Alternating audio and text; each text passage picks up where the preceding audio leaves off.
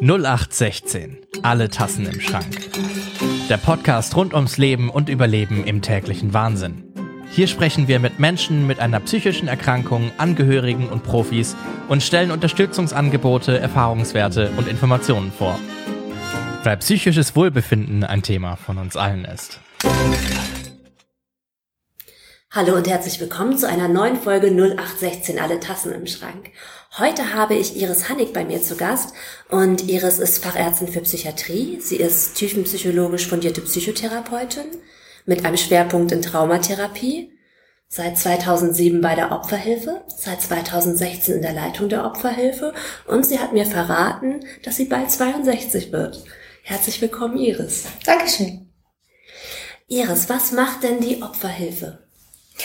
Also, die Opferhilfe ist eine Beratungsstelle, die komplett heißt Opferhilfe Beratung bei Gewalt und Trauma und uns gibt es äh, seit fast 40 Jahren. Also 2026 wird die Beratungsstelle 40. Wir werden von der Sozialbehörde finanziert und beraten gewaltbetroffene Menschen.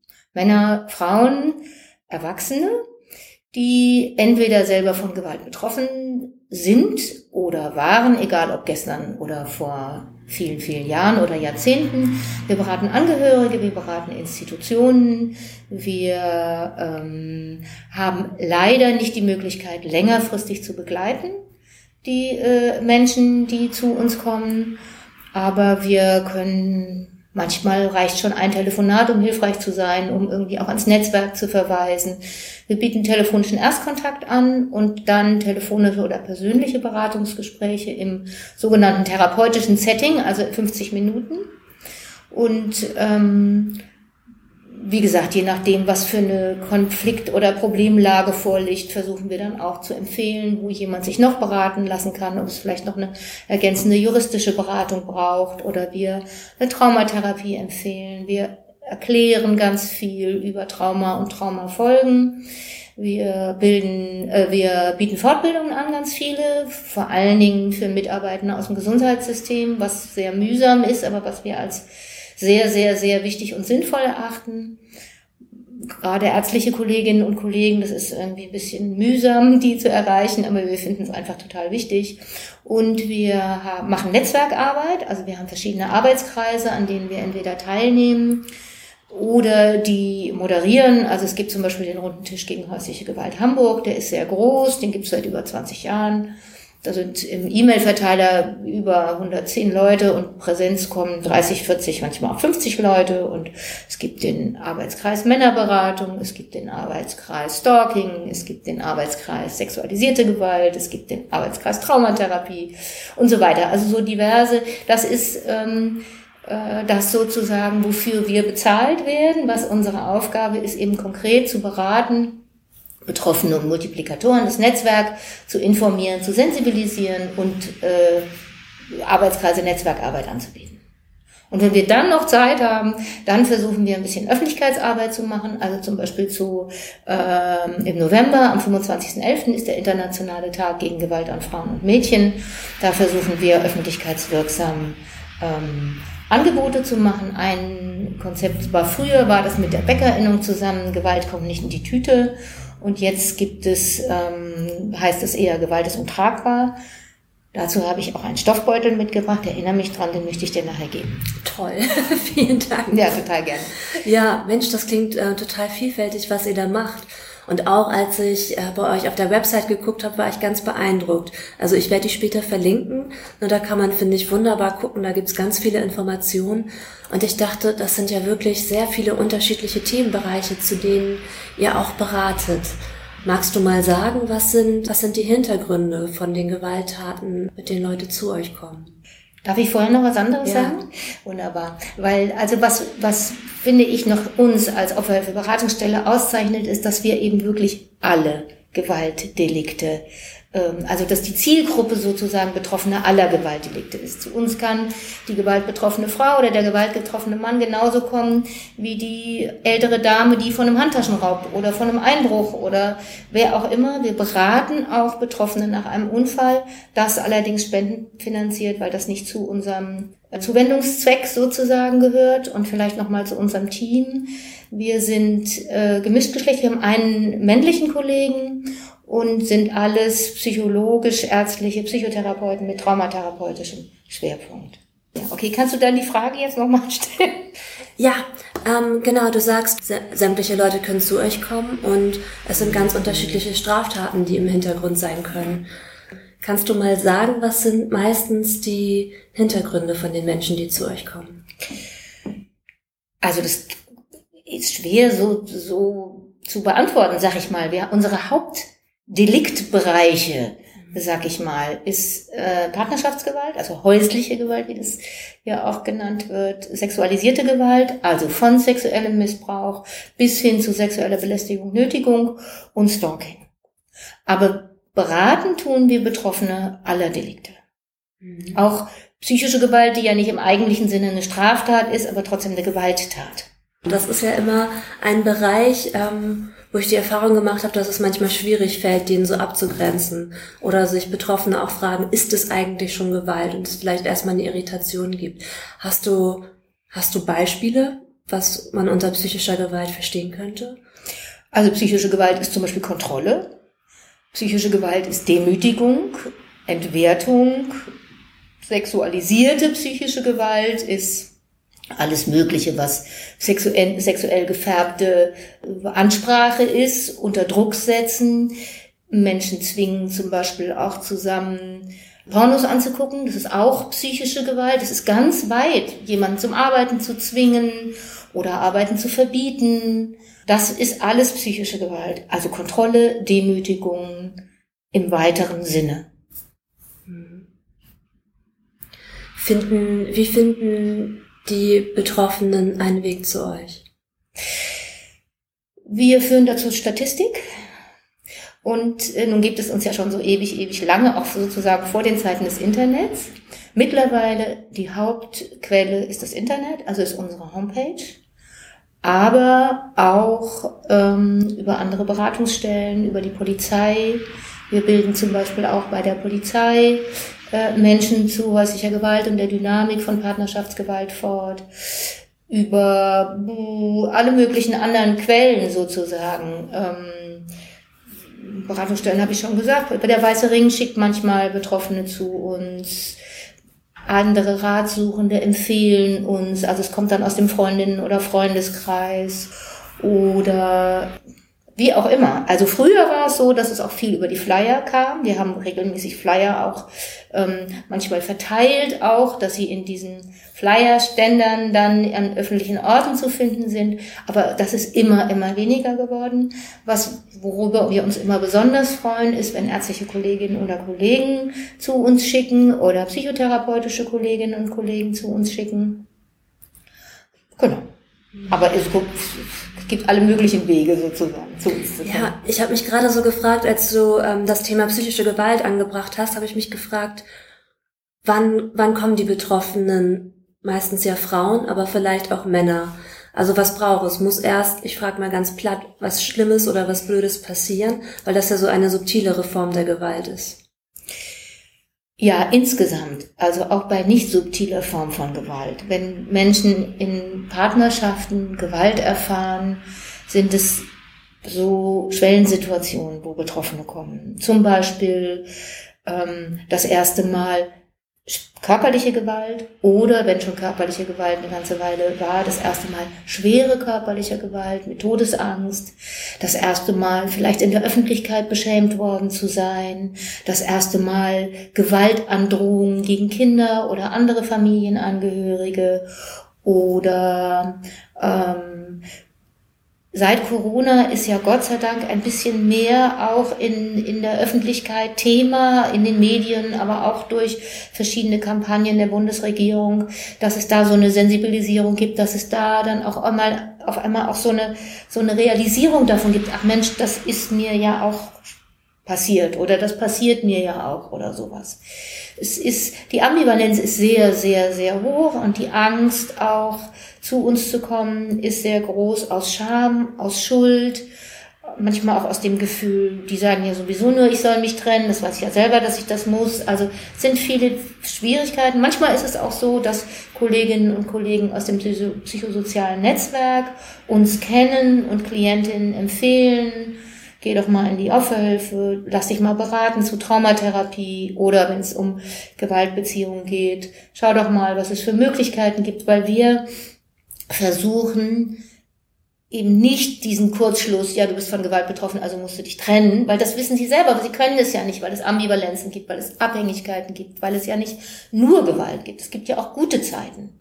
Und vor allen Dingen sehr häufig nach einem Gewaltausbruch gibt es eine Zeit, wo sich Gewaltausübende schuldig fühlen, freundlich sind, sich entschuldigen, Gewaltbetroffene das Gefühl haben, es ändert sich endlich was, weil die Versprechungen wieder ganz groß sind. Das ist die sogenannte Honeymoon-Phase.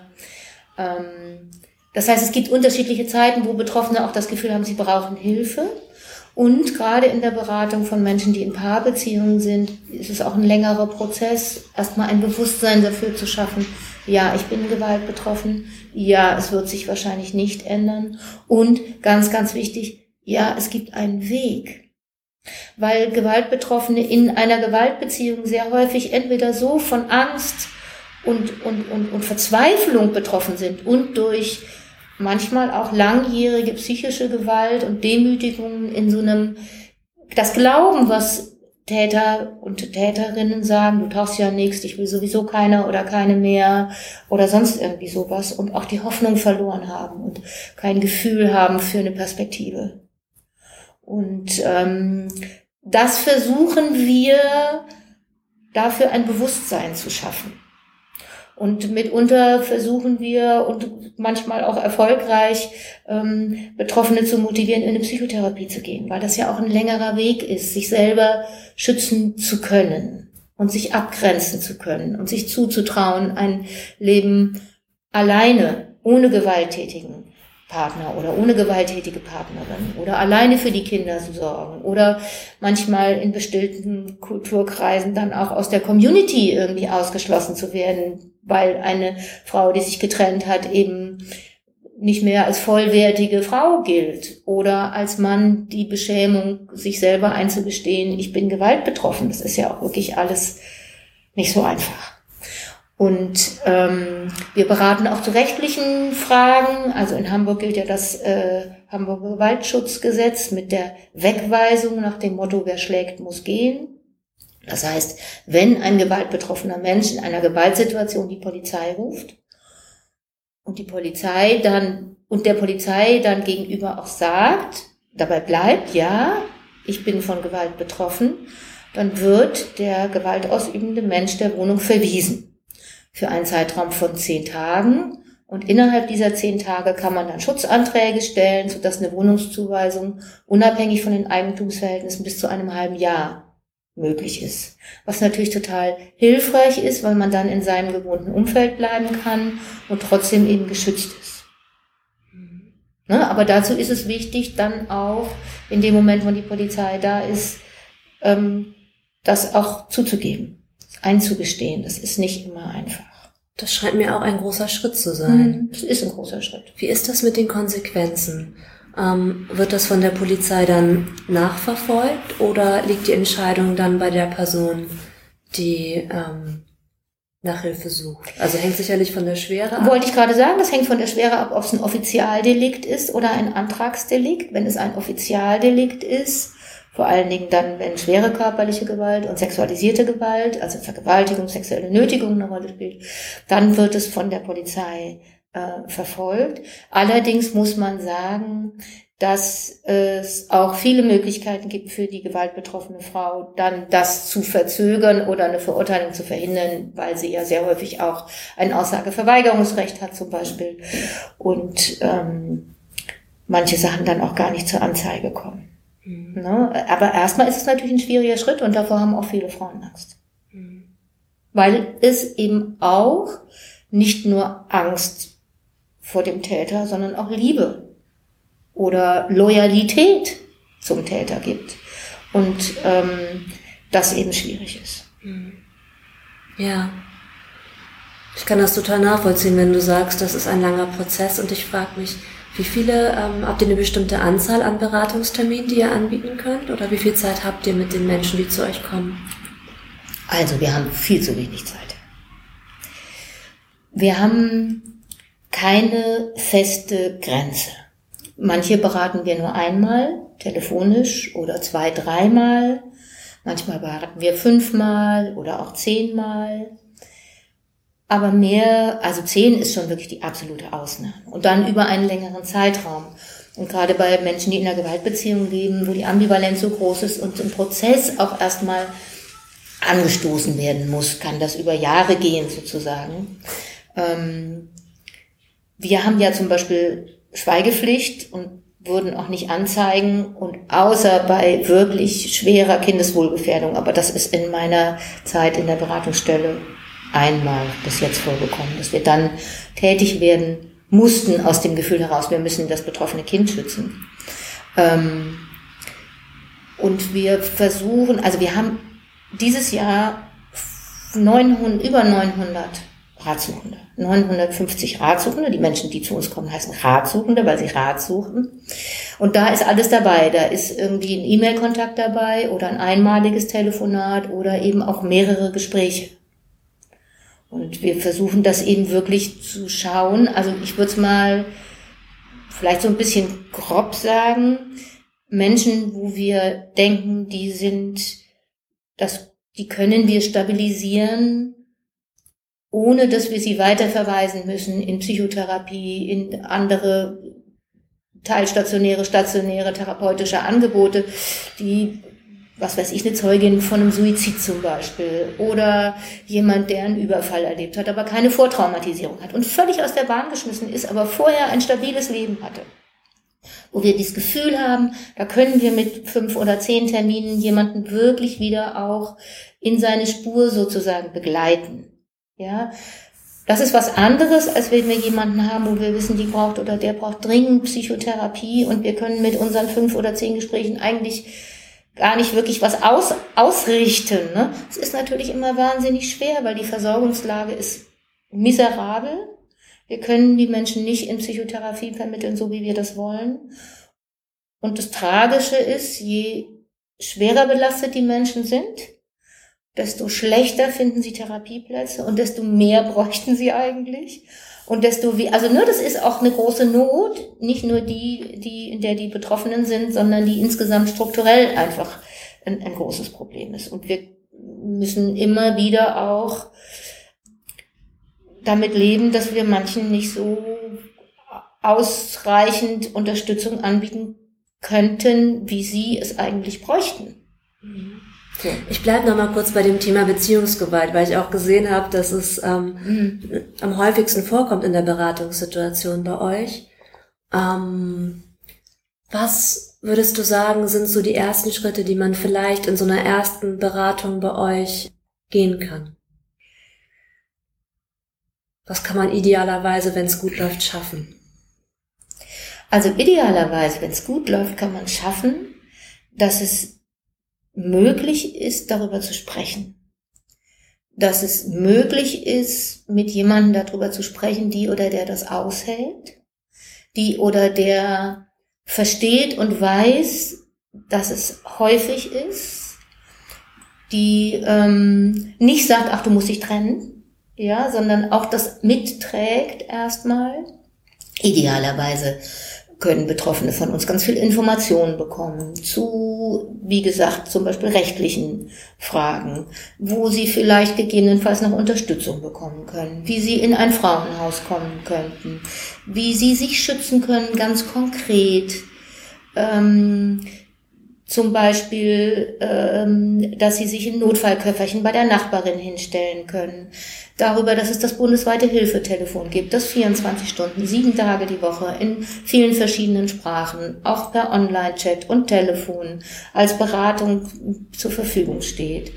Sie können, also Sie bekommen sehr, sehr viele Informationen und Verständnis und möglichst wenig Druck. Weil Druck haben Betroffene schon genug. Und dann muss man eben nochmal gucken. Manchmal ist es eine Rechtsberatung bei einem Anwalt, um zu gucken, was es für Möglichkeiten gibt. Manchmal ist es auch eine Beratung, wenn es um Aufenthaltsfragen geht. Manchmal ist es, ist es eine, eine, auch was, wo es darum geht, die Kinder zu schützen. Wir haben sehr gute Beratungsstellen für gewaltbetroffene Kinder zum Beispiel, wo es dann eine Unterstützung gibt. Manchmal, ähm, wie gesagt, sind auch konkrete Sachen. Wir haben äh, Täterberatungsstellen, wo gewaltbetroffene Männer, die bereit sind, sich ihrem Gewaltthema zu stellen, sozusagen Beratung kommen. Manche suchen einen Tipp für eine Paarberatung. Ähm, manche wollen auch wirklich erstmal wissen von uns, ob das schon Gewalt ist. Ja, wenn sie angebrüllt werden, wenn sie an den Haaren gezogen werden, wenn sie bedroht werden, wenn sie zu sexuellen äh, Sachen gezwungen werden. Manche sprechen über ihre Gewalterfahrungen, die sie in Kindheit und Jugend hatten, die natürlich auch Auswirkungen haben auf das aktuelle Leben und die Schwierigkeiten, sich selber zu schützen. Ähm, manche kommen auch als Angehörige von Gewaltbetroffenen mit ihrer Ohnmacht und Ratlosigkeit und müssen damit gesehen werden und bestärkt werden und ähm, ja, so. Also es ist ein, ein bunter Strauß von, von allerlei viel. Ja, Schamgefühle, Schuldgefühle, ganz, ganz viel Schuldgefühle. Und ähm, Angst vor den Gewaltausübenden, die ja sehr häufig auch drohen. Ja, und ne, ich finde auch, dass zum Beispiel medial, ne, es wird über Femizide wird gesprochen, über Femizide und Kindsmorde wird gesprochen, aber gelungene Trennungen tauchen natürlich nicht medial auf. Ja, das heißt, es ist auch so eine so eine Verzerrung vielleicht ein bisschen der Gewaltbetroffenen. Und die Täter drohen sehr, sehr häufig, sehr, sehr, ne? Ich werde dich überall finden, ich nehme dir die Kinder weg, ich mache dir das Leben zur Hölle, ich bring mich um oder ich bring dich um. Also da sind auf vielen Ebenen ist da auch ähm, ganz viel Angst. Also was eigentlich fehlt auf der anderen Seite sind auch Vorbilder für gelungene Trennung. Unbedingt. Ja. Das finde ich auch. Mhm. Ja, das macht total Sinn. Also ist ja so eine klassische Denkverzerrung. Ja. Ne? Und auf der anderen Seite ist es auch so, dass wir in manchen Beratungssituationen, wenn wir besorgt sind, ob der Gewalt, auch deutlich unsere Sorge aussprechen und auch Warnungen aussprechen, zum Beispiel bezüglich keine letzte Aussprache. Ja, das Tötungsrisiko in Trennungssituationen von gewaltbetroffenen Frauen ist fünffach erhöht. Das heißt, das geht auch darum, den Frauen zu sagen, sie sollen jetzt nicht nach Hause gehen und sagen, ich habe mich beraten lassen und ich trenne mich jetzt. Ne? Solche Sachen und keine letzten Aussprachen, weil das sind auch wahnsinnig gefährliche Situationen.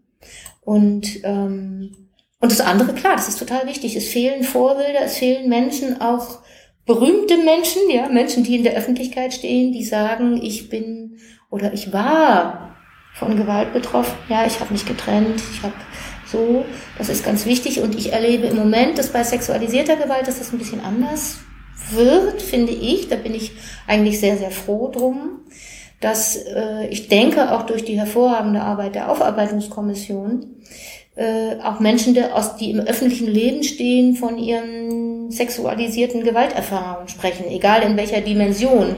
Und ich finde das wichtig, dass wir in unseren Köpfen da keine Denkverbote haben, dass sexualisierte Gewalt eben sowohl bei den vermeintlich liebevollen Eltern als auch in der Psychotherapie, im Sport, in der Kirche, in überall vorkommt. Und so ist es insgesamt mit Gewalt. Und so ist es natürlich auch in der Partnerschaftsgewalt. Also Akademikerinnen sind genauso von Partnerschaftsgewalt betroffen wie äh, Frauen mit Migrationshintergrund. Es ist nur so, dass die Frauen, die einen finanziell besseren Status haben, die gehen nicht ins Frauenhaus oder so gut wie nie.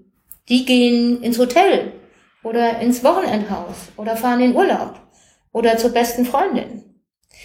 Und äh, deswegen tauchen diese nicht so auf. Und das Schamgefühl ist noch viel größer. Viel größer. Das ist, finde ich, ein ganz wichtiger Punkt, ähm, dass wir uns das einfach klar machen. Gewalt ist gibt's überall, in allen möglichen Partnerschaften, egal welche Couleur. Hm. Spannend, jetzt könnte ich dich in ganz viele verschiedene Richtungen fragen. Und gerade hänge ich aber auch bei diesem Thema sichtbar machen, ähm, bleibe ich hängen. Weil das äh, so ein Risiko ist ja immer, wenn man etwas benennt, eine Gewalt, die stattfindet, eine Sexualisierung, eine Diskriminierung, ob es jetzt ne, analog ist oder ob es im Internet ist, dass auf die klassischerweise Frau, sage ich mal, aber kann ja auch ein Mann sein oder jemand, der sich dazwischen positioniert, ähm, erstmal ein großer Sturm an an Kontra auch häufig kommt. Also es gibt ja auch so Studien darüber, dass Frauen, die sich feministisch äußern, viel mehr Aggression oder Mikroaggressionen dann erfahren. Deswegen habe ich mich gerade gefragt, wie, ja, wie kann da ein gutes Sichtbarmachen eigentlich aussehen oder wie nimmst du das wahr? Also ich finde, es fängt bei den politischen Haltungen und Statements an. Deswegen bin ich sehr froh, dass in Corona das endlich mal Thema wurde. Klar, da gab es noch viel, viel mehr Stressoren, innere Dynamiken, äußere Stressoren, die äh, sicherlich zu einer Zunahme der Schwere der Gewalt geführt haben. Vielleicht auch bei der einen oder anderen äh, äh Dynamik dann irgendwie das erste Mal zum Gewaltausbruch kam. Und da bin ich sehr froh, dass das da thematisiert worden ist. Ich finde, im Gesundheitswesen müsste noch viel mehr, viel, viel mehr ähm, Bewusstsein dafür geschaffen werden, wie häufig Gewalt ist und dass es eben auch was ist, was man ändern kann, in was auch immer, ne? ob es nun Täterarbeit ist oder ob man die Gewaltbetroffenen aus, den, aus dem Kontext holt. Ich würde mir wünschen, dass es noch mehr auch Geld dafür gibt. Ne? Durch die Istanbul-Konvention ist es ja schon wirklich jetzt in den letzten Jahren auch ein bisschen besser geworden, was sich bei uns zum Beispiel in einer gewissen Finanzierungssicherheit ausdrückt, was sich in mehr Frauenhausplätzen ausdrückt in Hamburg. Trotzdem sind es nicht genug. Ja, trotzdem könnten wir noch mehr äh, Stellen haben und noch mehr Ratsuchende machen und so beraten. Aber ich würde mir das wirklich wünschen, dass es klarer ist. Es gibt auch Studien zu Folgekosten von, von Gewalt, ja, also was irgendwie Arbeitsausfall, was Polizei, was Gerichte, was aber auch psychische Belastungen von Kindern und transgenerationale Weitergabe in die nächste Generation und so.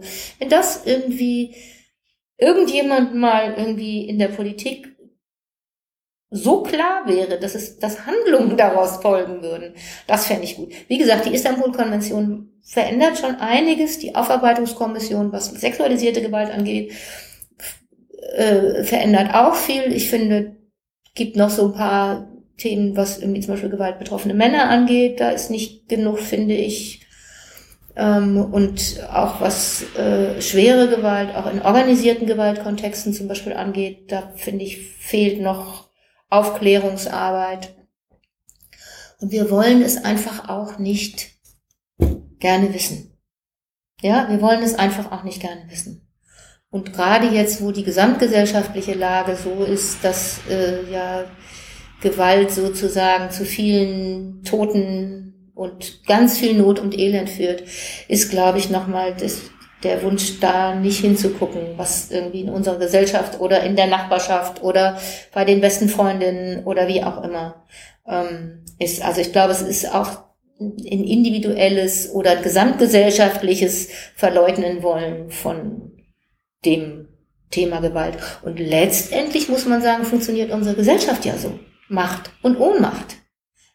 Vorgesetzte und Unterge also Angestellte. Ja, irgendwie. Und das, das ist auch so, wie unsere Gesellschaft funktioniert. Und es ist einfach so eine, so eine Gratwanderung, finde ich. Wo ist es Machtausübung ohne Gewalt zu sein oder wo braucht es klare Strukturen und wo sind die Strukturen schon sozusagen die Basis, der Boden für Gewalt. Mhm. Ja. Du hast gerade auch von gewaltbetroffenen Männern gesprochen. Und das war auch was, was ich dich äh, unbedingt fragen wollte, wie du, wie du das erlebst. Weil als ich gelesen habe, dass ihr auch ähm, Männer berate, die Opfer von Gewalt äh, geworden sind, habe ich mir das direkt einmal mental abgespeichert, weil ich weiß, dass ich auch schon mal für einen Mann nach einer Beratung gesucht habe und da erstmal ganz schön lange suchen musste, bis ich was gefunden habe. Und die wenigen Beispiele, auf die ich gestoßen bin, die mir untergekommen sind, die sich mir offenbart haben, im Vergleich zu ungleich viel mehr Frauen. Aber da hat es mich nochmal auch besonders erwischt, weil ich das wirklich eine schwierige Situation fand, dass es da so wenig Unterstützung gibt, dass es so wenig mit dem Männerbild, das ähm, vielleicht gezeigt werden will, übereinstimmt. Und ich dachte, diese, also diese Schwelle als Mann als Betroffener von Gewalt von einer Partnerin Hilfe zu suchen, erscheint mir unglaublich hoch. Mhm. Ist sie auch. Also das ist, du hast ja die wesentlichen Punkte schon genannt. Es hat was mit männlicher Identität zu tun, es hat was mit, mit cool und stark versus Weichei und Waschlappen zu tun. Es hat was mit sich selber auch als Opfer anzuerkennen also die Opferidentität ist ja keine besonders schöne. Wer möchte das gerne? Und es passt überhaupt nicht ins männliche Rollenbild. Und es gibt viel zu wenig ähm, Unterstützung und leider auch sehr, sehr große Hürden, gerade wenn es um die Frage geht, kann man dann die Polizei rufen oder so, weil da die Sensibilität noch nicht so gut ist, wie wir uns das wünschen. Aber ich habe schon einige gewaltbetroffene Männer beraten und das ist wie bei gewaltbetroffenen Frauen auch. Es gibt nicht den Typ sozusagen. Also ich habe einen extrem gut aussehenden, coolen Geschäftsmann beraten, der eine zunächst sexuell gefärbte Beziehung mit einer extrem gut aussehenden äh, Geschäftsfrau hatte, die dann anfing, ihn zu kontrollieren und weil er dann irgendwann zufällig mal jemanden mit nach Hause brachte, ihn irgendwie anschrie und vermöbelte. Und das war nach ein paar Monaten, war das eine fürchterliche, sehr brutale Gewaltbeziehung mit vielen auch Demütigungen im Sinne von, dass die dann die Geschäftspartner des Mannes, des Partners äh, angerufen hat, gesagt, weißt du eigentlich, der trägt zu Hause Frauenkleider und der kriegt schon lange keinen mehr hoch und der ist doch und so weiter. Also wo so viel Demütigung auch dabei war. Und es gibt aber auch Männer, die, ähm, also was alle Untersuchungen sagen, immer wieder, der Unterschied zwischen Männern, die von Gewalt betroffen sind, und Frauen, die von Gewalt betroffen sind, ist, dass Frauen häufiger schwere körperliche Gewalt erleben, dass Frauen, bei Frauen das Risiko, an ein, ein, also ermordet zu werden, um Vielfaches höher ist als bei Männern dass äh, auch äh, der, die sexualisierte Gewalt viel häufiger ist als bei Frauen. Und trotzdem ist jeder gewaltbetroffene Mann natürlich auch irgendwie ein gewaltbetroffener Mann zu viel, ja, der körperliche äh, und, und psychische äh, Gewalt erleben muss. So. Aber für Frauen ist es viel gefährlicher und viel tödlicher. Ja, und wo du das sagst, ähm, was empfiehlst du denn Angehörigen, Freunden, Freundinnen von solchen Menschen, weil die Angst, die Hilflosigkeit, die kann ja sehr groß sein. Und sie hat ja auch, wie du gerade sagst, ne, das Risiko ist da, wirklich massive Gewalt zu erfahren, gegebenenfalls ermordet zu werden. Was ähm, kann man als nahestehende Person machen? Also, was ganz wichtig ist, ist da zu bleiben. Ja, es, es ist ein Stück weit gehört zu der Dynamik von Gewaltbetroffenheit die Isolation der gewaltbetroffenen Menschen. Die werden zum Teil aktiv isoliert durch Kontrolle und Verbote von Täterinnen und Tätern. Die isolieren sich aber auch selbst, weil sie beschämt sind, weil sie sich schuldig fühlen und weil sie die ernst gemeinte Frage von jemandem, sag mal, wie geht's dir eigentlich, auch ein Stück fürchten weil sie sich dann entweder sich selber stellen müssten das erste Mal oder weil sie fürchten, in Tränen auszubrechen und so weiter. Das heißt, was ganz, ganz wichtig ist, ist da zu bleiben, das auch zu artikulieren. Ich bin da, wenn du mich brauchst. Es irgendwie versuchen auszuhalten, weil man kann den Menschen nicht dazu zwingen oder bringen, aus dieser Gewaltbeziehung zu gehen, wenn es noch nicht die Zeit ist. Aber ein Angebot zu machen, von dem bundesweiten Hilfetelefon zu erzählen, ein Angebot zu machen, mit zu einer Beratungsstelle zu gehen, zu begleiten, zu jeder Tages- und Nachtzeit erreichbar zu sein. Ähm, mal ein schönes Wochenende mit jemandem zu verbringen, um Freiraum zu schaffen, zum Überlegen, was für Perspektiven könnte es geben. Solche Sachen. Was nicht hilft und eher gefährlich ist, ist den Täter oder die Täterin zu konfrontieren, weil das sehr häufig zu mehr Gewalt führt als Strafe. Was nicht hilfreich ist, ist zu bagatellisieren. Was nie, überhaupt nicht gut ist, ist nach Gründen zu fragen. Ne? Also warum? Weil die gewaltbetroffenen Menschen sofort sowieso bereit sind, immer zu sagen, ja, das ist, weil ich irgendwas falsch gemacht habe. Also das Schuldthema wird dadurch sehr aktiviert. Das hilft auch nicht besonders gut. Aber da zu sein, stark zu bleiben, zu informieren und gegebenenfalls eben wirklich konkret zu unterstützen. Hier ist das bundesweite Hilfetelefon. Da gibt's eine Beratungsstelle in deinem Ort. Oder vorzuschlagen, sprich doch mal mit deinem Arzt oder deiner Ärztin darüber oder vertrau dich jemandem an. Das ist hilfreich. Hm. Und jetzt hast du ganz am Anfang gesagt, dass es äh, schwierig ist, die ärztlichen Kollegen und Kolleginnen zu erreichen. Ähm, ich habe mich auch gerade gefragt, wie stehen so die Chancen, wenn ich jetzt zu einem zufälligen Arzt, einer zufälligen Ärztin ähm, meiner Wahl gehe. Wie hoch ist die Chance, dass ja ich da ernst genommen werde, dass ich da weiterverwiesen werde? Dass du ernst genommen wirst, die, ich glaube, das steht außer Frage. Würde ich mal hoffen. Ja, dass meine Kolleginnen und Kollegen so professionell sind und das auch ernst nehmen. Und ich würde auch denken, dass viele mittlerweile zumindest wissen, dass es Angebote gibt und ähm, aber natürlich nicht so konkret, wie ich mir das wünschen würde. Ne? Also, dass es das bundesweite Hilfetelefon gibt, dass es die Wegweisung gibt, dass es die proaktive Beratung in Hamburg nach einer Wegweisung gibt, dass es und so weiter. Das wissen, glaube ich, viele noch nicht. Aber es ist zum Beispiel auch hilfreich, sich seiner Ärztin oder seinem Arzt zu öffnen, weil wenn es körperliche Verletzungen gibt, die durch den Kollegen dok dokumentiert werden könnten und wenn Frau oder Mann denn mal anzeigen will, im Laufe von einer Entwicklung, die sich ergibt, dann sind das Beweise. Wir haben hier in Hamburg das Rechtsmedizinische Institut, das ist, gibt es nicht in vielen Städten in diesem Ausmaß, da kann man 24 Stunden, sieben Tage die Woche sich rechtsmedizinisch gerichtsfest untersuchen lassen und die entsprechenden Beweise werden dort aufbewahrt für einen Zeitraum von, ich glaube, es sind drei Jahre, da bin ich mir aber gar nicht hundertprozentig sicher, falls die gewaltbetroffene Person sich noch nicht entscheiden kann, anzuzeigen. Das ist aber, es klingt jetzt super, es ist auch super, aber es ist nicht ganz so niedrigschwellig, wie man sich das vorstellt, weil man da erstmal hingehen muss. Und ähm, in einem Kontext dann eben ähm, diese Untersuchung stattfindet. Beim Hausarzt oder der Hausärztin, wenn man da ein gewisses Vertrauensverhältnis hat, ist das ein bisschen niedrigschwelliger. Ne? Da ist man sowieso schon so. Manche ärztliche Kolleginnen machen das aber nicht so gerne, sondern verweisen an das Rechtsmedizinische Institut, weil das professioneller und so weiter arbeitet und sie fürchten eben auch dann zum Beispiel bei einer Gerichtsverhandlung aussagen zu müssen. Das ist alles nicht so einfach. Aber ich finde, jeder Versuch, sich zu öffnen und das anzusprechen, ist auf jeden Fall eine Chance, eine gute Erfahrung zu machen. Blöd ist es natürlich, wenn es schief geht. So. Aber das würde ich erstmal denken, dass die ärztlichen Kolleginnen und Kollegen da eine Akzeptanz und Sensibilität haben. Mhm.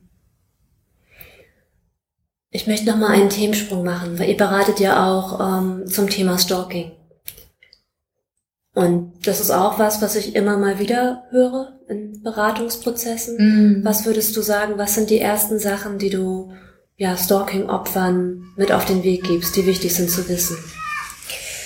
Also das Allerwichtigste ist, und das ist auch das Schwierigste, konsequent zu bleiben. Also wenn jemand mir berichtet von beharrlicher Nachstellung, was ja Stalking ist, dann empfehlen wir den Betroffenen einmal klar zu sagen, dass sie keine Kontaktaufnahme mehr möchten, über keinen Weg, weder telefonisch, persönlich, per E-Mail, sonst irgendwie, und auch nicht über Dritte kontaktiert werden möchten Das können Sie einfach so formlos oder nach einer anwaltlichen Beratung auch von einem Anwalt formuliert, dieses Schreiben. Und dann ist das Wichtigste, konsequent zu bleiben, nicht zu reagieren. Weil in dem Moment, wo Gewalt, wo äh, Stalking-Betroffene reagieren auf einen Kontakt, ist es kein Stalking mehr. Und das ist das Schwierigste von allem, weil es ja wirklich Menschen gibt, die dann beharrlich einem hinterherlaufen oder hundertmal klingeln lassen. Und wenn man dann beim hundertsten Mal den Hörer abnimmt und sagt, lass mich endlich in Ruhe, dann hat man zwei schwierige Dinge erreicht. Nämlich zum einen, dass der Täter oder die Täterin denkt, okay, ich muss einfach nur 110 Mal anrufen, dann bin ich erfolgreich.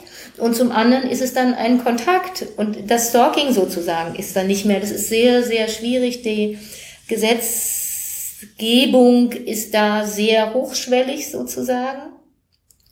Bevor es zum strafrechtlichen, also zu einer Anzeige und zur Strafverfolgung kommt, kann man aber den zivilrechtlichen Weg gehen, zum Beispiel am Familiengericht eine einstweilige Verfügung äh, äh, veranlassen und ein Kontakt- und Näherungsverbot veranlassen.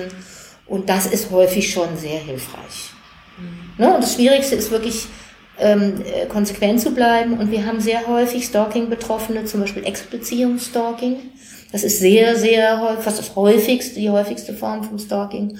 Und da geht es teilweise um große Angst, aber es geht auch häufig um Mitgefühl. Und es ist total hilfreich für die Stalking-Betroffenen, diese Motivationslage, die eigene, zu verstehen um dann eventuell entsprechend auch konsequenter sein zu können. Ja? Mitgefühl ist dann ein schlechter Ratgeber, weil die Konsequenz darunter dann mitunter leidet. Und auch Angst ist ein schlechter Ratgeber, weil die Konsequenz dann leidet oder weil es das Leben so sehr beeinträchtigt, dass äh, irgendwie die, das Licht nicht mehr angemacht wird zu Hause oder die Wege verändert werden oder die Freizeitgestaltung sich komplett ändert oder also sehr, sehr, sehr belastend. Je nachdem, es gibt ja auch richtig perfide, fiese äh, Stalker oder Stalkerinnen, die zum Beispiel dann ähm, Telefonterror machen oder sagen, ich weiß, wo du bist oder ich weiß, wo du warst oder wen hast du da zu Besuch oder wieso bist du noch immer nicht zu Hause? Also wo sich Betroffene dann auch so überwacht fühlen oder überwacht sind. Das ist ja auch so. Und das, also da ähm, immer wieder deutlich zu machen, dass Angst und Mitgefühl keine guten Ratgeber sind, dass die Konsequenz das Aller, Allerwichtigste ist das sind vielleicht, und eben, dass es zivilrechtliche und strafrechtliche Möglichkeiten gibt und dass es so eine, sozusagen so eine, so eine, so eine Eskalation an, an, an, an äh, Lösungen geben kann, wie man sich von dem Stalker oder der Stalkerin lösen kann, befreien kann. Mhm. Macht es Sinn, von Anfang an zu dokumentieren? Gut, dass du sagst. Vielen Dank. Dokumentieren ist auch total wichtig. Ähm, es gibt auch eine App, zum Beispiel auch vom Weißen Ring gibt es eine App, No Stalk heißt die, da kann man dann ähm, verschiedene Ereignisse dokumentieren. Es ist hilfreich, das zu dokumentieren, am besten Zeuginnen und Zeugen zu benennen oder ein Foto oder eine Videodokumentation oder sonst irgendwas zu haben, um eben zu dokumentieren, hier handelt es sich um eine beharrliche Nachstellung, weil nur dann äh, greift überhaupt der Stalking-Paragraph. Also wenn jemand sich fünfmal nach einer Trennung bei dir meldet, dann ist es noch nicht Stalking, auch wenn es natürlich ohne Frage belastend ist, ja, und mit Angst und Mitgefühl einhergeht. Aber es ist einfach nochmal eine andere, eine andere Sache. Was auch wichtig ist, ist dem sozialen Umfeld das soziale Umfeld darüber zu informieren. Sehr häufig fühlen die sich ja auch schuldig daran und es ist wichtig nochmal da auch so eine, so eine Klärung zu haben, dass sie Betroffene sind und nicht verantwortlich für das, was die Stalkerin oder der Stalker tut. Und es ist wichtig, das soziale Umfeld zu informieren, dass Nachbarinnen oder Nachbarn mitgucken, dass Freunde die Kontaktdaten nicht weitergeben, den Arbeitgeber oder die Arbeitgeberin zu informieren, dass darüber kein Kontakt kommt. Es ist total wichtig, die Telefonnummer zu ändern den Anrufbeantworter grundsätzlich anspringen zu lassen, um eben zum Beispiel die Anrufe aufzufangen, damit man das beweisen kann, dass es passiert, ohne selber dran zu gehen. Es gibt, wie gesagt, ne, die E-Mail-Adresse, die Sachen gleich in den Spam-Ordner machen, eine neue E-Mail-Adresse. Ähm, ganz wichtig sind natürlich auch die sozialen Medien, das eine große Zurückhaltung in dem zu kommunizieren, wo bin ich, weil das ist im Zweifelsfall ein Nährstoff für die Stalkerin oder den Stalker, wenn man sagt, ich war auf dem Konzert und war das geil.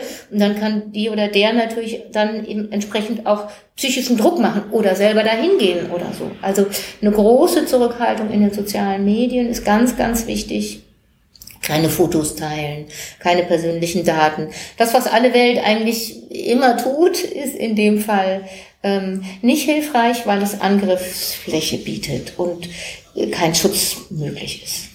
Mhm. Und jetzt hast du ganz am Anfang schon gesagt, dass es so einen Unterschied macht. Ist es ähm, eine Person, die ein Trauma erlebt, wo es eine lange Geschichte hat, wo es sich so aufsummiert, wo es vielleicht ein von Menschen aus Beziehungen entstandenes Trauma ist, anders als bei einem Menschen, der die einen Unfall verlebt und vorher nie Berührungspunkte in der Richtung hatte. Inwieweit sehen da die, die Wege, da wieder rauszukommen, unterschiedlich aus? Also, ist es insgesamt, wenn man über Traumatisierungen oder über traumatische Erfahrungen spricht oder über die Verarbeitung von traumatischen Erfahrungen, traumatisierenden Erfahrungen, ist es ja irgendwie auch einleuchtend, dass es einen Unterschied macht, ob ich in meiner Lebensgeschichte bislang die Erfahrung machen konnte, ich finde eine Lösung, es gibt einen Weg, ich bin eigentlich ganz okay, oder ob ich die Erfahrung gemacht habe, ich bin nichts wert, ich bin im Weg, ich bin ein Opfer, ich kriege überhaupt nichts hin, ich bin total hilflos, zum Beispiel als Zeuge oder Zeugin von Partnerschaftsgewalt in Kindheit und Jugend, ganz viel mit der Ohnmacht konfrontiert, ich kann nichts, kann eh nichts machen.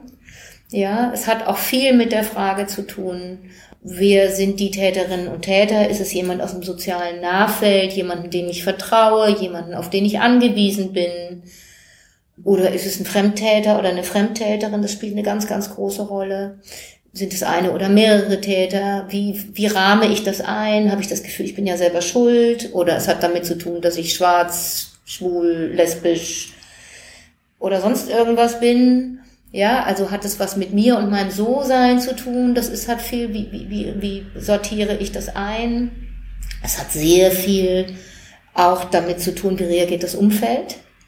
Also ist das Umfeld verständig oder glaubt mir nicht oder sagt, du bist ja selber schuld. Das ist gerade, wenn es um sexualisierte Gewalt in Kindheit und Jugend geht, habe ich immer wieder die Erfahrung in Beratungen gemacht, dass die erfahrene Gewalt schon richtig gruselig ist. Aber noch schlimmer ist, wenn die Person, der man sich anvertraut, zum Beispiel die Mutter, sagt, ja, du bist ja selber schuld oder ich glaub dir nicht oder sonst irgendwas. Das heißt, es gibt so viele Faktoren, die eine Rolle spielen und natürlich vor allen Dingen auch traumatische Vorerfahrungen, weil es, ähm, weil es das Phänomen gibt, dass traumatische Erfahrungen abgespeichert werden im Inneren und nicht, wenn sie nicht traumatherapeutisch verarbeitet sind, einfach dann so aufploppen können und sich scheinbar normale Reize, die mit dem aktuellen irgendwie eigentlich harmlos sind, aber verbunden werden mit der früheren traumatischen Erfahrung, dann ein Katapultieren in den Gefühlszustand von damals. Und dann fühle ich mich so hilflos, so ohnmächtig, so ängstlich, so beschämt wie damals und wie immer. Und das ist natürlich viel schwieriger, für so einen Menschen, der irgendwie dann noch überfallen oder bedroht oder einen Unfall hat, weil er ja nicht nur mit dem aktuellen Geschehen, sondern auch mit den ganzen alten Gefühlen konfrontiert ist und viel weniger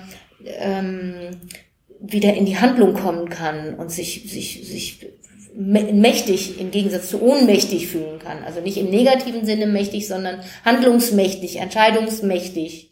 Und ähm, das erleben wir immer wieder. Das, und es ist auch eine überall beschriebene ganz klassische Reaktion. Die akute Belastungsreaktion zeichnet sich dadurch aus, dass Erinnerungen an frühere traumatische Erfahrungen auftauchen. Was können Betroffene in solchen Momenten für sich tun? Also zum einen sich nicht bestrafen dafür, also du bist ja doof äh, selber schuld und so. Und versuchen, und das ist natürlich ganz, ganz, ganz schwierig, im Hier und Jetzt zu bleiben. Und dieses, im Hier und Jetzt ist es okay. Ich bin erwachsen, ich kann mich wehren. Also stärkende Gedanken, Denken. Das ist mit dem Denken, wenn man Angst hat, nicht immer so einfach, aber das Versuchen, sich möglichst in einen psychophysischen Zustand zu bringen, dass äh, das Denken wieder geht, also atmen, den Körper spüren, die Füße auf dem Boden spüren, äh, irgendeinen Punkt im, im Raum finden, sich zum Beispiel lauter gelbe Sachen in der Umgebung suchen, um sich zu reorientieren, um ins Hier und Jetzt zu kommen, um dann im Hier und Jetzt sich umzugucken und zu sagen, okay, hier habe ich jetzt gerade im Moment keine Gefahr, sich Unterstützung holen, Menschen, die wohlwollend sind oder Profis oder und. Ähm, sich beraten lassen, das Verstehen, dass das eine normale Reaktion auf ein unnormales Ereignis ist und nicht andersrum, dass es kein, keine Schuldfrage ist, dass die Verantwortung immer die Gewaltausübenden haben und nicht die Gewaltbetroffenen.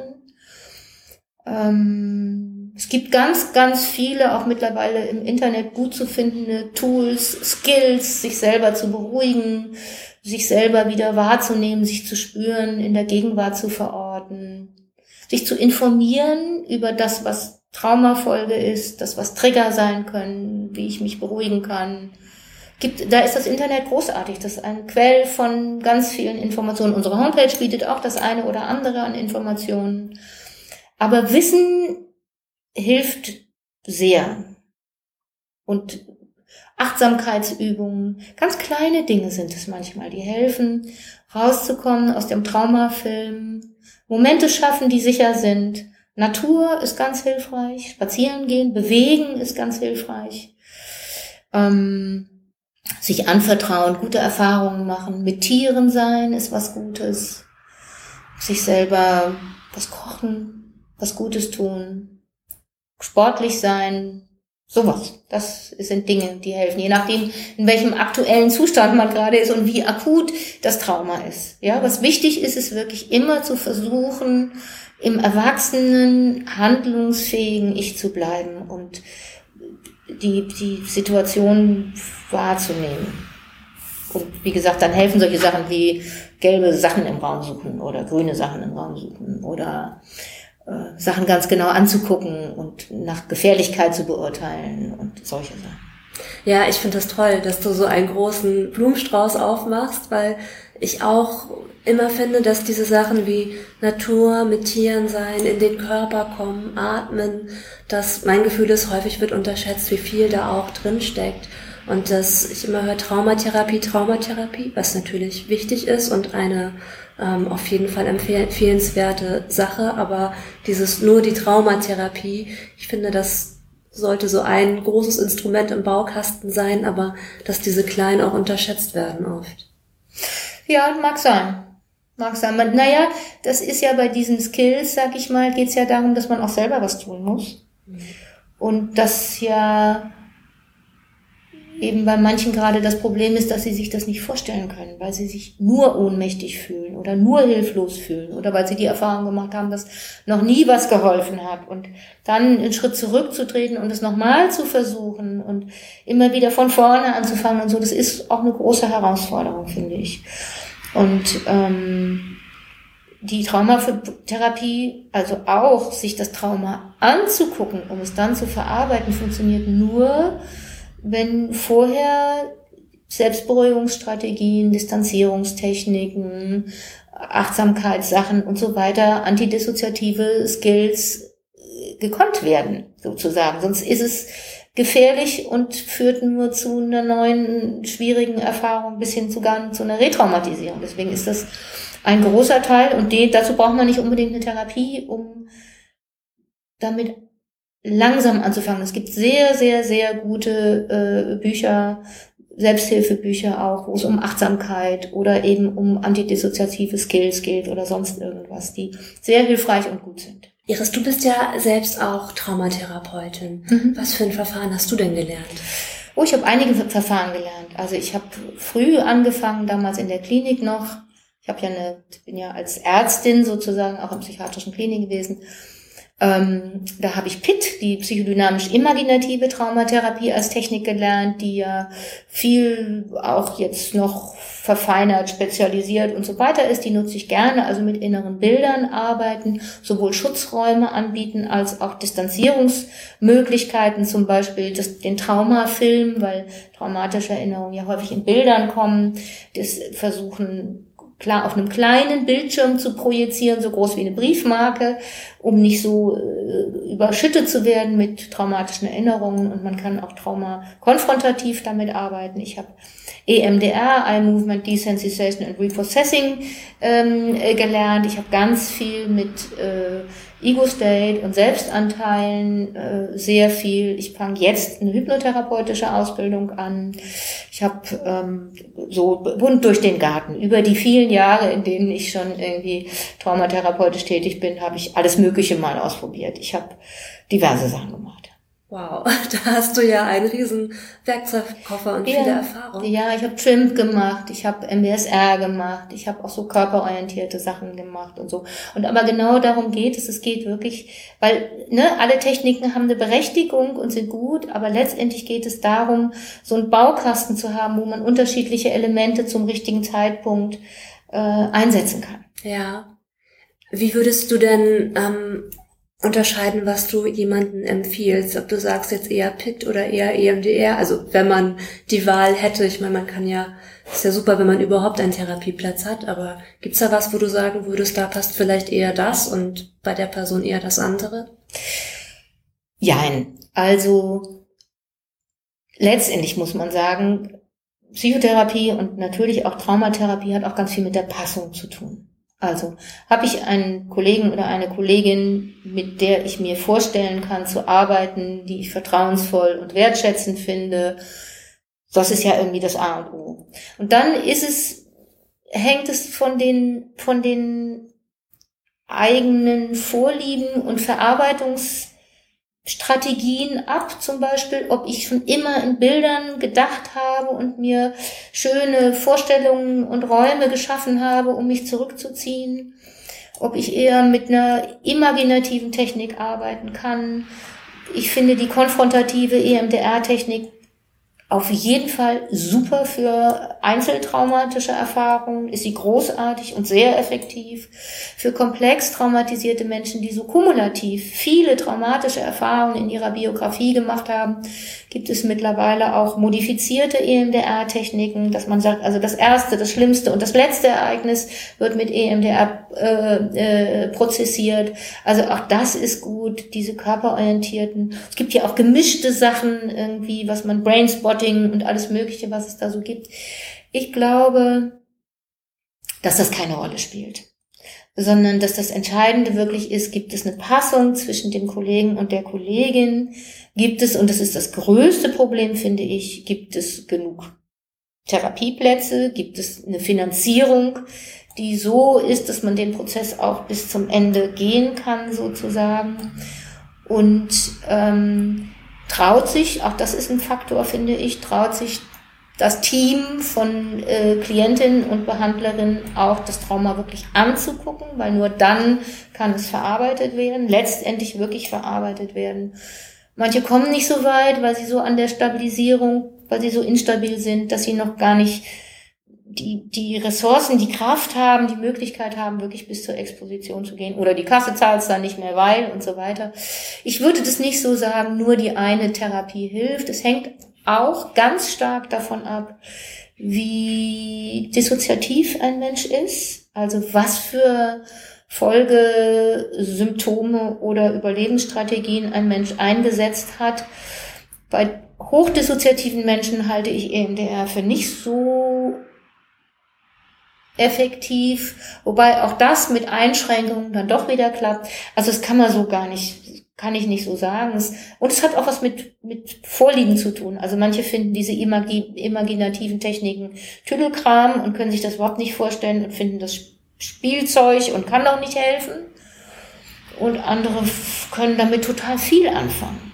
Ja, manche haben irgendwie mit kognitiven Expositionstherapien können sie großartig an was machen, weil sie sich sehr kontrolliert fühlen und, und das Gefühl haben, sie geben nie die Kontrolle ab und sind immer irgendwie in Konfrontation und managen das ganz erfolgreich. Also das würde ich nicht sagen, dass nur die oder nur die Technik hilft. Mhm.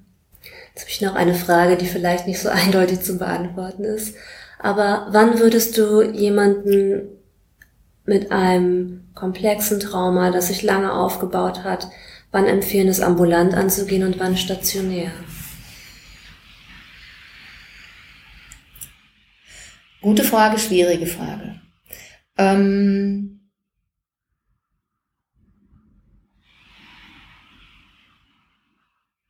ich würde denken, bei jemand, der komplex traumatisiert ist, braucht es beides. Weil die das stationäre Setting eine große Chance hat dadurch, dass es verschiedene, auch nonverbale Techniken gibt, wo man, wo Betroffene sich selber kennenlernen können und irgendwie auch nochmal ganz neue Seiten sozusagen aktiviert werden, ins Schwingen kommen bei was körperorientiertem oder was kunsttherapeutischem oder so irgendwas aber häufig die Aufenthaltsdauer ja gar nicht lange genug ist. Und selbst wenn man die Intervall, dann kann man eine Intervallbehandlung machen, klar.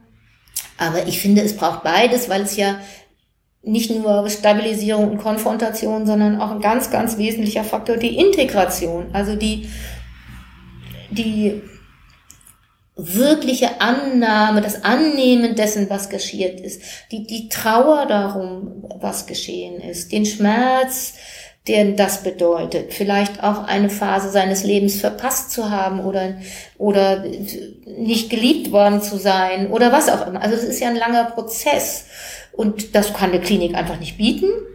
Sonst wäre das Schnurz. Aber ich glaube, die, die, die Dauer, die es braucht, um diesen Prozess wirklich auch zu beginnen und durchzustehen und zu beenden, das ist etwas, was beides braucht. Ich würde vielleicht denken, Menschen, die sich sehr stark selbst verletzen, die drängende Suizidgedanken haben, die sozial isoliert sind, die manchmal Schwierigkeiten haben, die Wirklichkeit von der inneren Welt zu unterscheiden, die Drogen konsumieren, die in einem nicht sicheren Kontext leben, die, uh, was fällt mir noch ein? So, aber das wären so mal die ersten Dinge, wo ich denke, das braucht stationäres Setting, weil es einfach einen größeren Schutzraum bietet.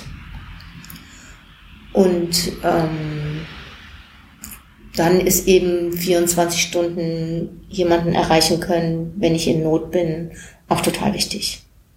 Mhm. So, vielleicht die Sachen, ne? Starke Selbstverletzungsdruck, Suizidgedanken, äh, manchmal den Bezug zur Realität verlieren. Hochdissoziativ, Drogenkonsum und anhaltender Täterkontakt. Das sind die Dinge, wo ich denke, dass es ganz gut ist, erstmal eine stationäre Einheit zu haben. Aber da haben wir auch viel zu wenig Angebote und ja. das ist sehr, da ist, gibt's ganz viel strukturelle Hürden, Mängel. Mhm. Das ist sehr, sehr schade. Ja. Was denkst du, braucht es in der Prävention?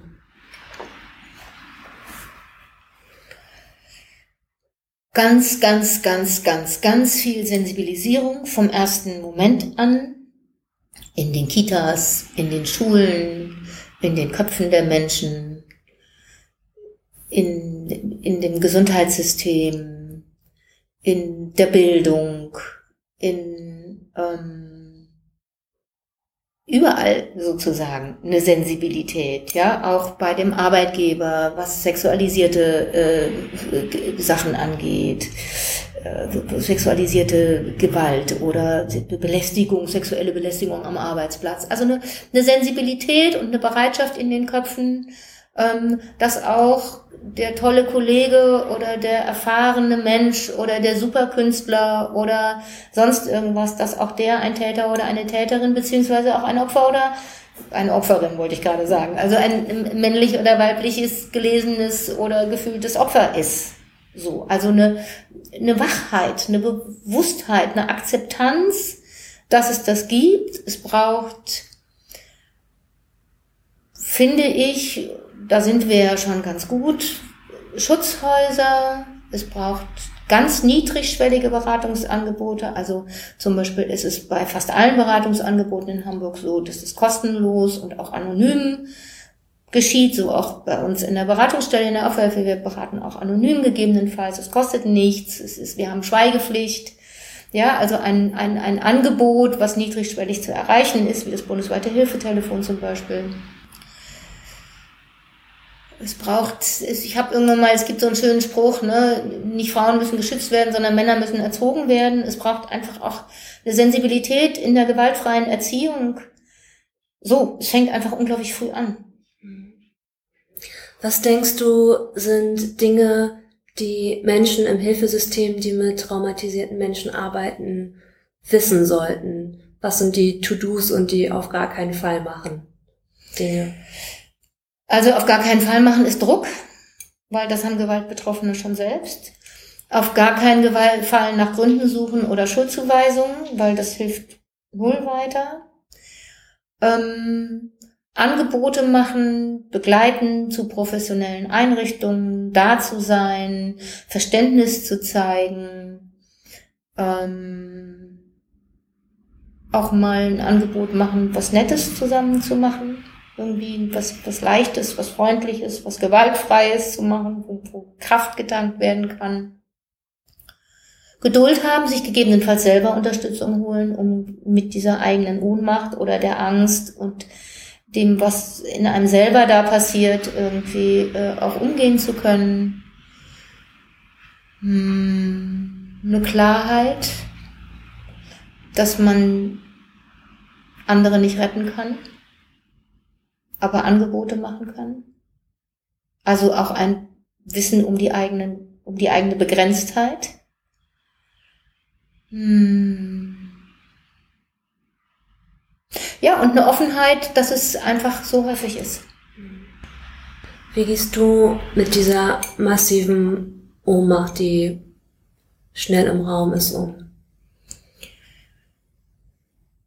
Naja, ich habe als Beraterin und Traumatherapeutin ja diesen feinen Job, immer wieder zu gucken, wie kann es Handlungsspielraum geben. Das heißt, ich gucke immer auf die andere Seite der Waage sozusagen. Was ist wertvoll, was hat Bedeutung, was kann schützen, was kann helfen, was kann, ohne dass ich irgendwie Menschen nicht auch Raum gebe, über das zu sprechen, was sie erlebt haben oder was sie noch immer im Moment erleben, ist es trotzdem einfach auch für mich natürlich ein, ein guter Raum sozusagen, dass ich immer gucke, okay, und was geht trotzdem? Oder was geht heute? Oder wo kann es hingehen? Wo könnte ein Weg sein? Was bräuchte ich, um mit dieser Klientin zusammen einen Weg zu finden? Was bräuchte die Klientin, um vielleicht ein Gefühl dafür zu geben, dass es irgendwann mal eine Situation geben kann, wo sie wieder Hoffnung hat. Das heißt, ich habe einen schönen Job, weil ich eher nach Lösungen suche. Und wenn die Lösung nur ist, es auszuhalten, weil es im Moment keine Alternative dazu gibt. Wenn es gewaltbetroffene Frauen zum Beispiel gibt, die mit Kindern in einer Konstellation sind, wo sie sagen, ich kann mich gerade nicht trennen. Dann eben zu gucken, okay, was, was, wie, ne, wie kann sie sich schützen, wie kann sie Freiräume schaffen, wie kann sie Schutzraum schaffen, wie kann sie äh, einen Moment der Achtsamkeit schaffen, einen Moment des Wohlfühlens, einen Moment der Sicherheit schaffen, wie kann sie diesen einen Moment wahrnehmen und verankern und in ein Schatzkästchen tun und viele andere Schatz, Schätze mit da reinlegen, um in schweren Zeiten dahin zu gucken. Also ich habe einen guten Job, finde ich. So, einerseits. Andererseits hat mich natürlich diese Arbeit auch also verändert, aber geprägt. Ja, ich bin mir sehr bewusst, wie viel Gewalt es gibt. Ich bin ähm, darüber sehr erschrocken. Ich bin vielleicht auch ein bisschen desillusioniert. Ich bin viel mehr alleine in der Natur zufrieden, als ich es mir jemals hätte denken können. Also ich habe da für mich meine, meine Kraftquelle gefunden. Ich bin ähm, auch im Team, das ist natürlich was, was sehr stärkt. Ne? Wir gehen, bemühen uns bewusst, wertschätzend und achtsam miteinander umzugehen, auf unsere Grenzen zu achten, die Grenzen der Klientinnen zu achten. Ja, es ist auch ein, ne, in dem Kleinen, was ich lebe, versuchen wertschätzend zu sein, auch den Klientinnen gegenüber wertschätzend zu sein auch im Kleinen Wahlmöglichkeiten zu lassen. Möchten Sie sich hier hinsetzen oder möchten Sie sich da hinsetzen? Möchten Sie einen Tee oder einen Kaffee? Möchten Sie darüber reden oder nicht? Möchten Sie wiederkommen oder nicht? Ne? Das ist, sind natürlich nur winzig kleine Dinge, weil wir können ganz viel nicht auffangen, ganz viel Betroffene auch nicht schützen und keine Lösungen anbieten. Und wir haben eine Kommstruktur. Das heißt, wenn ein Mensch sich entscheidet, nicht mehr zu uns zu kommen, dann telefonieren wir auch nicht hinterher zum Beispiel, weil wir das so wichtig finden, dass es eine selbstbestimmte Entscheidung ist, ob jemand kommt oder nicht. Aber viele würden, glaube ich, viel mehr und viel längere Termine und häufigere Termine bei uns haben wollen und so weiter. Aber eben das. Und auch mit der Ohnmacht müssen wir umgehen, lernen und uns auf das konzentrieren, was wir tun und können, wo wir wirksam sein können Deswegen ist Netzwerkarbeit auch total gut, um sich auszutauschen. Deswegen ist Fortbildung gut, ist Öffentlichkeitsarbeit gut, ist auf der Metaebene sein gut. Also wir haben Inter wir haben Supervision, wir haben einmal in der Woche auch kollegiale Intervisionen und ähm, das ist auch ganz wichtig, mal den Blick von der Metaebene, also sich mit Kollegen austauschen, Kolleginnen austauschen, im Netzwerk sein, sich gemeinsam stärken, gemeinsam irgendwie am Strang ziehen sozusagen. Das sind Dinge, die sind hilfreich und gut gegen die Ohnmacht, wo man sich handlungsfähig fühlt. Öffentlichkeitsarbeit ist ein schönes Feld. Wenn wir mehr Zeit hätten, würden wir da mehr investieren. Aber das ist gut für, für gegen Ohnmacht sozusagen, ne? Mhm. sich wirksam zu fühlen in dem Bereich. Ja. Hast du, ähm, oder fallen dir Momente ein, besonders goldene Momente oder besonders schwierige Momente in deiner Arbeit? Tausende. Also ja. Am schwierigsten, also es gibt verschiedene schwierige Sachen. Schwierig finde ich, wenn Menschen kommen, sich zum Beispiel öffnen, dass sie in einer aktuellen Gewaltsituation sind und Kinder betroffen sind und die dann nicht wiederkommen oder es nicht schaffen, sich zu trennen. Aber ne, vor allen Dingen eben nicht wiederkommen und ich nicht weiß, was ist nun mit denen, wie geht das weiter. Das finde ich sehr, sehr schwierig. Ich finde es sehr, sehr schwierig, Menschen zu sagen, wir haben keine weiteren Termine, aber ich kann, kann ihnen auch nicht sagen, gehen Sie zu dem Psychotherapeuten oder der Psychotherapeutin, da wird Ihnen geholfen. Das finde ich schwierig. Anhaltende Gewalt, sei es nun in der Gewaltbeziehung oder wenn es um organisierte Gewaltkontexte geht, ist immer wahnsinnig schwer auszuhalten. Das sind sehr, sehr düstere Momente, ähm, also als Gegenstück zu den goldenen Momenten. Ähm, was ich auch wirklich schwierig finde, sind Menschen, die so sehr in ihrer traumatischen Geschichte verhaftet sind und sich selber tragischerweise immer wieder in Gefahr bringen und immer wieder sich mit Menschen zusammentun, die ihnen schaden, die sie schädigen, die grenzüberschreitend sind. Oder Menschen, die uns sogar in so eine Dynamik verwickeln, ungewollt und unbewusst, wo wir dann relativ klar das dann auch begrenzen und beenden müssen. Das finde ich auch ganz schwierig, weil es so unmächtig macht. Und goldene Momente habe ich massig. Also wo Menschen am Telefon anfangen zu weinen, wenn sie eine akute Traumatisierung haben und ich sag, und vielleicht haben sie auch das und kennen sie das und das ist eine normale Reaktion auf ein unnormales Ereignis. Also diese Erleichterung, ich bin nicht verrückt, ich werde jetzt nicht völlig irre, sondern das ist normal. die Dankbarkeit von Ratsuchenden, wenn es sei es ein guter Tipp, sei es Begleitung aus einer Gewaltbeziehung, sei es einfach da zu sein und das zu verstehen und auszuhalten, die das das Erstaunen, dass wir die Gewalterfahrung aushalten, dass es Raum haben darf, dass es okay ist, darüber zu reden, dass es ohne beschämt zu werden und Erschütterung und Entsetzen hervorzurufen, die schlimmsten Dinge berichtet werden können, also dass das einen Raum hat. Das ist die Dankbarkeit dann oder dieses manchmal wirklich dieses Erstaunen, dass das geht, so und dieses ähm, diese Erleichterung, die manche haben nach einem Termin oder weil wir irgendwie manchmal auch nur einen Aspekt benannt haben, der noch nicht beleuchtet war. Ähm, auch die Dankbarkeit, dass es ein so niedrigschwelliges Angebot gibt, ist so. Und also was für uns alle als Team ähm, sehr schön ist, sind Menschen, die nach einem einmaligen schrecklichen Erlebnis wirklich vollkommen fertig und schwer belastet sind und nach ein paar Terminen gestärkt wieder irgendwie ins Leben gehen sozusagen, ne? und nicht aus der Bahn geschmissen werden, weil wir zeitnah, niedrigschwellig äh, stabilisieren konnten. Das ist einfach toll. Ja, aber auch Menschen, die über viele Jahre nur schlechte, schwierige Erfahrungen gemacht haben, können manchmal dankbar sein und irgendwie Highlights erleben sozusagen. Und das ist für uns dann ja auch gut. Also wenn ich wirksam bin, wenn ich in irgendeiner Form wirksam sein kann, dann ist es gut. Was lernst du gerade, was du noch nicht so gut kannst?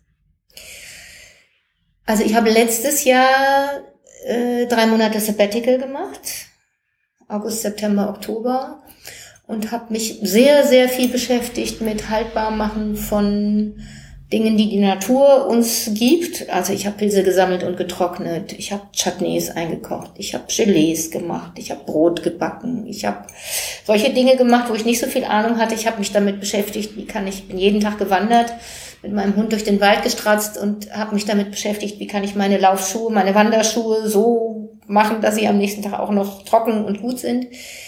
Und äh, ich fange jetzt eine hypnotherapeutische äh, Ausbildung noch an. Das ist nochmal was, wo ich, ich arbeite zwar viel, schon lange mit hypnotherapeutischen Techniken, aber das nochmal so, das, da habe ich noch keine Ahnung von. Da freue ich mich drauf. Was waren entscheidende Dinge, die du in deinem Berufsleben als Therapeutin gelernt hast?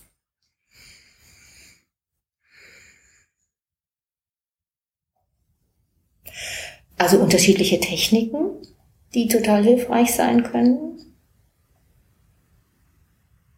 Dass ich nicht alle in Anführungsstrichen retten kann. Dass es ganz viel ums Aushalten geht. Dass die Metaebene, also ein bisschen Distanz, nicht schlimm, sondern manchmal auch sehr hilfreich sein kann. Und das Wichtigste ist, glaube ich, mitzufühlen, ohne mitzuleiden. Weil Mitgefühl ist elementar für mich. Ich arbeite viel mit Kontakt und Beziehung. Aber nicht mitleiden zu müssen und trotzdem da zu sein.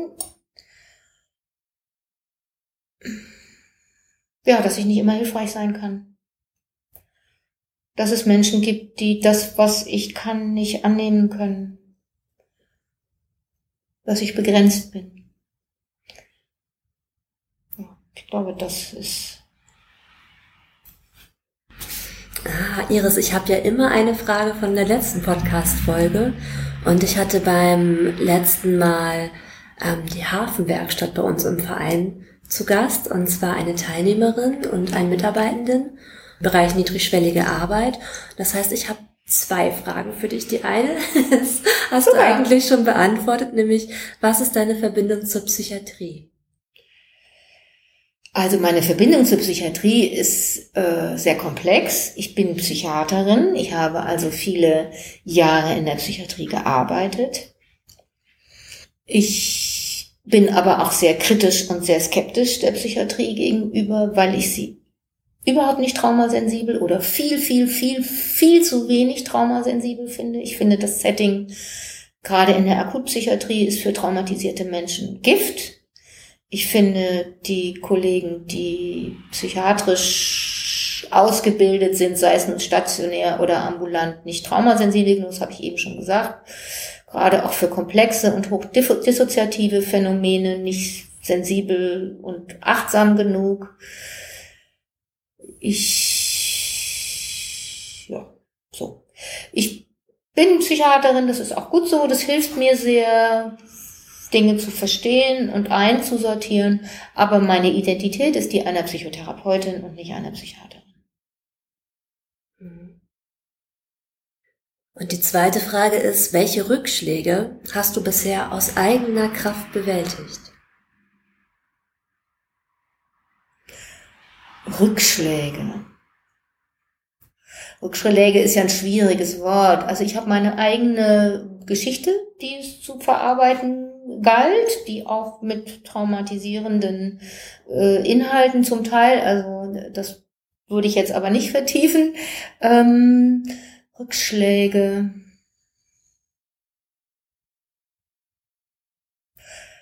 also Rückschläge finde ich, damit kann ich nicht so viel anfangen mit dem Begriff an sich, ja, aber ich habe eine Erkrankung, mit der ich mich auseinandersetzen muss, die auch limitierend ist. Gut, ich meine, das Leben ist immer limitiert. Insofern, aber das ist was, was, äh, was eine Hürde oder eine, eine Schwelle oder eine Bedrohung oder sowas ist. Rückschläge.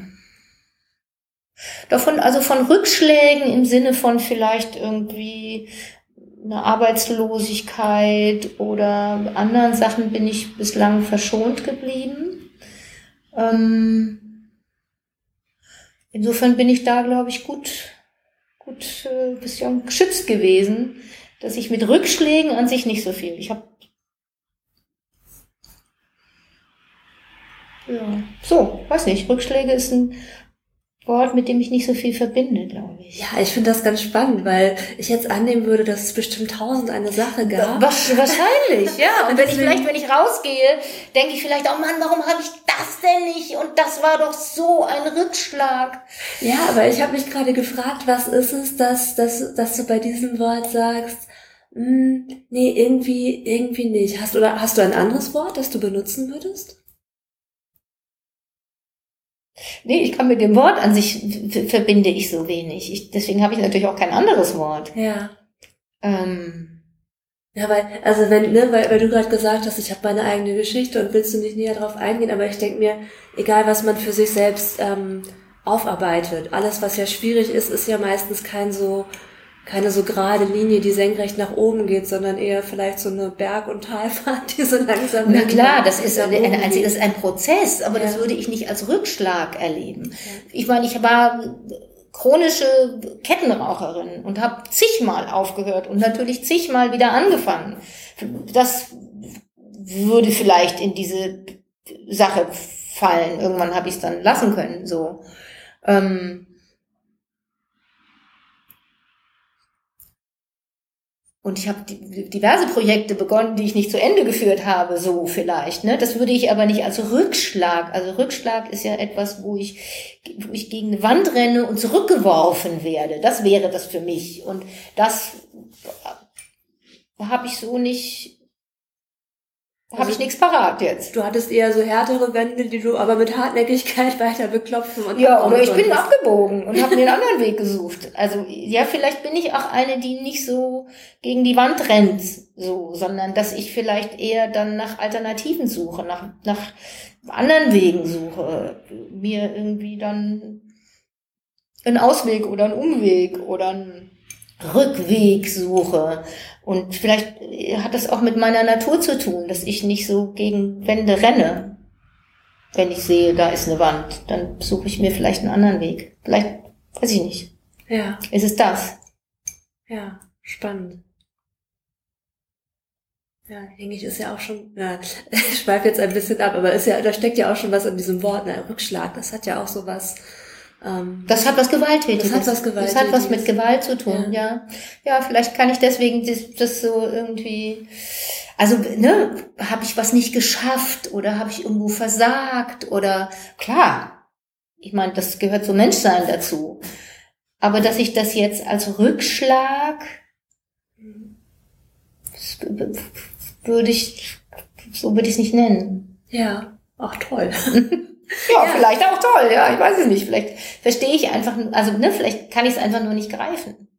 Ja, nee, weil ich könnte mir vorstellen, dass jemand anders es ganz anders sehen würde ja. und ähm, dass du da aber gedanklich so ganz anders rangehst, scheint mir. Mhm, und das finde ich halt aber was, so wie du sagst, das klingt sehr resilient und kreativ.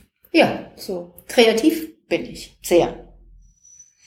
Also in, in, in, in, in dem, was ich an, an, an Strategien und Techniken und Vorschlägen auch für Klientinnen und Ratsuchende habe, als auch in meinem Privatleben.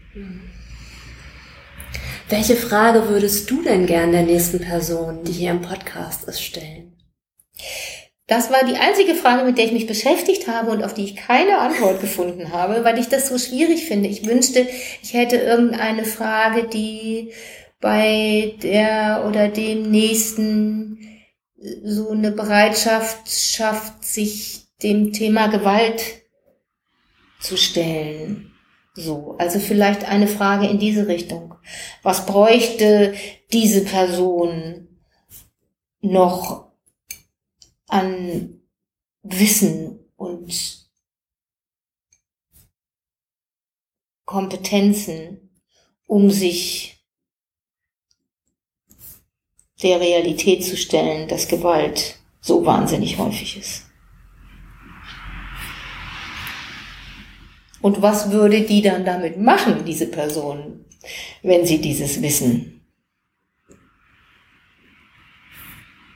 hätte? Hm.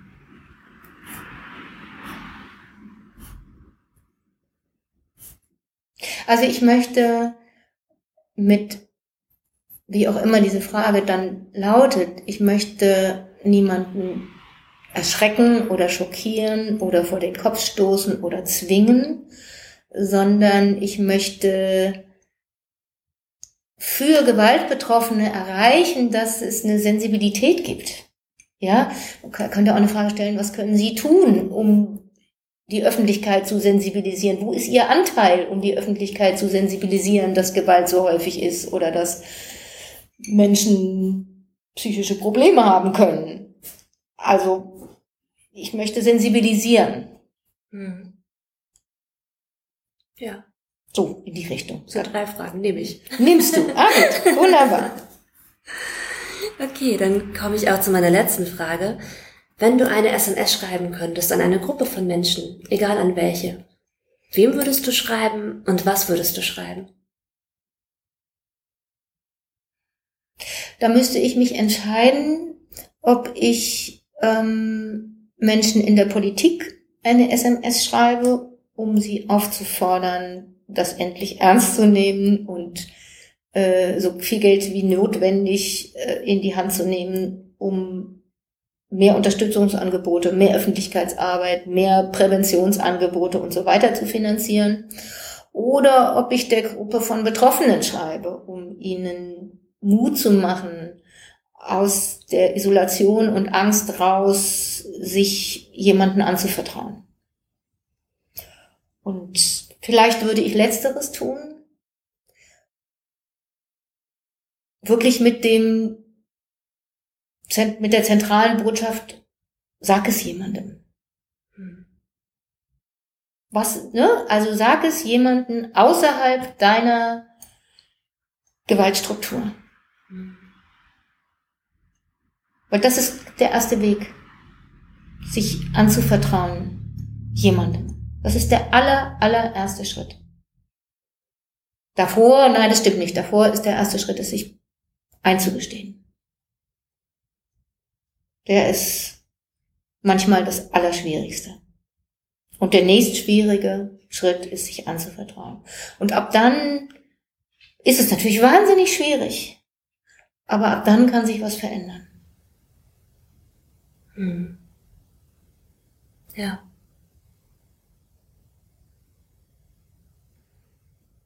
Iris, gibt es etwas, was ungesagt oder ungefragt geblieben ist, was hier aber noch Platz haben sollte? Bestimmt, fällt mir aber gerade nicht ein. Ähm, nö, vielen Dank. Ja, ich danke dir. Und dann sage ich vielen lieben Dank, dass du da warst. Gerne. Tschüss, bis zum nächsten Mal. Dieser Podcast ist ein Projekt von Der Hafen, Verein für psychosoziale Hilfe Harburg e.V.